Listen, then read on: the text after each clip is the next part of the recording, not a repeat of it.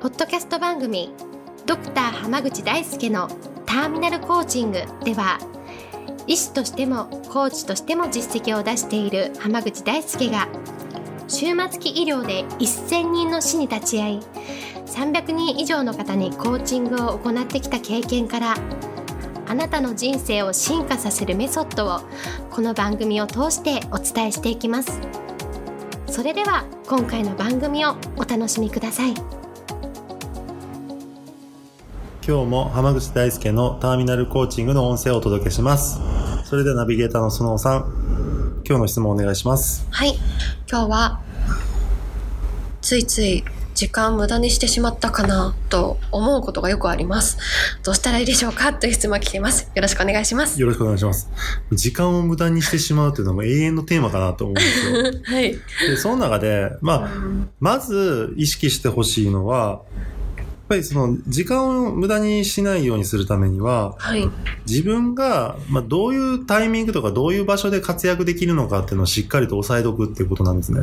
活躍できる場所ですか？そうなんです。あの、すべての、まあ、自分も含めて、すべての事柄であったり行動っていうのは、すごくいいタイミングであったり、いい場所とか、うん、最大限活用されるところっていうのがあるんですよ。うんうん、で逆に言うと、うん、それ以外のところだと邪魔になったりする可能性があるんですね。ああ、それは最適なこう場所以外のところにいると、なんかこう余計な時間かかっちゃってみたいなことがよく起きるよってことそうです。例えばですけど、うん、あの、かわかりやすく言うと、うん、スキーとかスノーボードって、はい雪のある、まあ、言ったら高低差のあるところだと、すごく移動手段としては最適でしょう。はい、でも、海とか砂浜だったら、な、うん、ただ邪魔で重たいものじゃないですか。そうですね。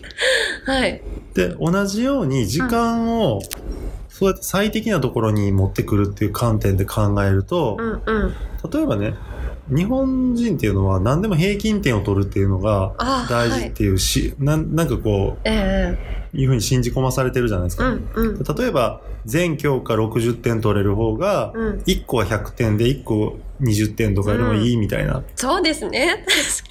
はい。試験とかそんな時もありますもんね。まあ学校とかだったら確かにそうですよ。うんうん。でも社会に出た後本当にそうかっていうとまた別なんですよね。うんうん。例えばですけど、よくある風景としたら、はい、みんながみんなこう電話を取り、みんながみんなコピーを取り、うん、みんなが例えばプレゼンの資料を作って、プレゼンをしたりとかするじゃないですか。ありますね。でみんなそこそこできた方がいいっていう発想なんですけど、うん。うん、でも例えばもともとすごいプレゼンの資料の作成が上手い人っているでしょ？うんうん、いますね。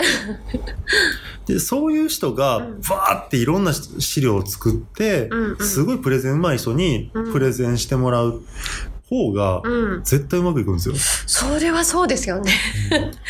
はい、でもみんな苦手なエクセルで資料をすんごい時間かけて作って、たどたどしく喋って、結局資料もいまいち、喋りもいまいちで、クライアントに提案しても断られて、みたいなのを繰り返してるんですよね。それがいいって思うっていうのって結局、会社の業績を伸ばすってことには繋がらないわけなんですよ。そうですね。結果は別に出てないわけですからね。だったらね、全員が時間を無駄にしてるのと同じなんです、それって。それは残念ですね。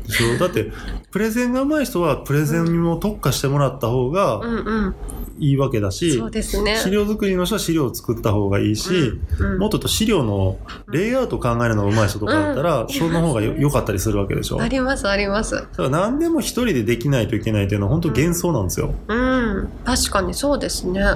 そうすると、時間の無駄も減るよって感じなんですかね。そうなんです。うん、だから結局、やりたくないこととか、すっごい下手なことを頑張ってやるよりも、うん、得意なことをもっと得意にした方が、うんうん、最終的な成果とか、得られる結果っていうのは、いいものになるんですよ。なるほどですね。確かに。それは自分だけの話じゃないですもんね。周りの人たちもみんなってことですよね。そうです。だから、時間無駄にする人っていうのは何にもかんでもやらないといけないから、だだから例えば、職場で呼ばれたら飲み会には絶対行くし、うんうん、で、次の日朝早くからプレゼンがあるって言われたらプレゼンをし、うん、するし、例えばなんかこう、サービス残業頼まれたらサービス残業するしみたいな感じになるんですけど、でも例えば、あの、ちょっと家族が待ってるんで帰りますって、さスパって帰ったりする人もいるわけでしょ。いら、いますね。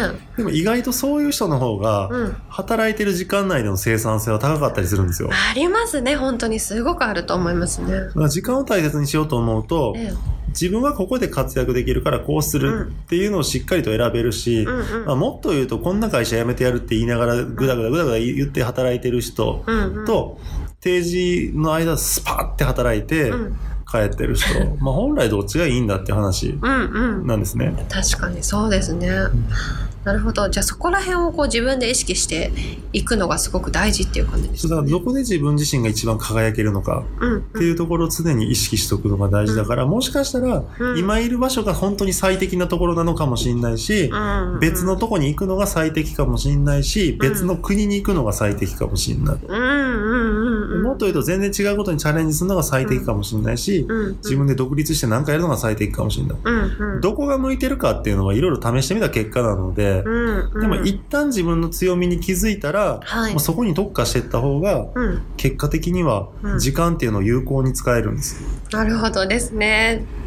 それはすごく大事だし、なんかこう、みんな考えた方がいいポイントですよね。そうですね。結に局、60点で全部勝負するのと、うんうん1個でも100点があって、100点のやつだけで勝負するのだったら、そうですね100点と60点の人が競ったら絶対100点の人が勝つに決まってるんですよ。そりゃそうですよね。だったらそこだけでどうやって戦うかっていう観点で考えるのが、うん、確かに。人生をどんどん良くするコツなんですね。そうですね。ありがとうございます。はい。なので、ぜひ時間を有効にするためには、自分がどこで活躍できるのかっていうのを常に意識してもらうといいと思います。ありがとうございます。では今日はこれで終わります。ありがとうございましたあ。りがとうございました。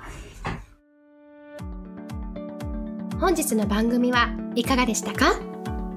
番組ではドクター濱口大輔に聞いてみたいことを募集していますご質問は d a i s u k e h a m a g u c h i c o m 大輔濱口 .com の問い合わせから受け付けています。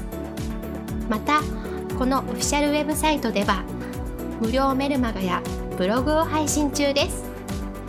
次回も楽しみにお待ちください。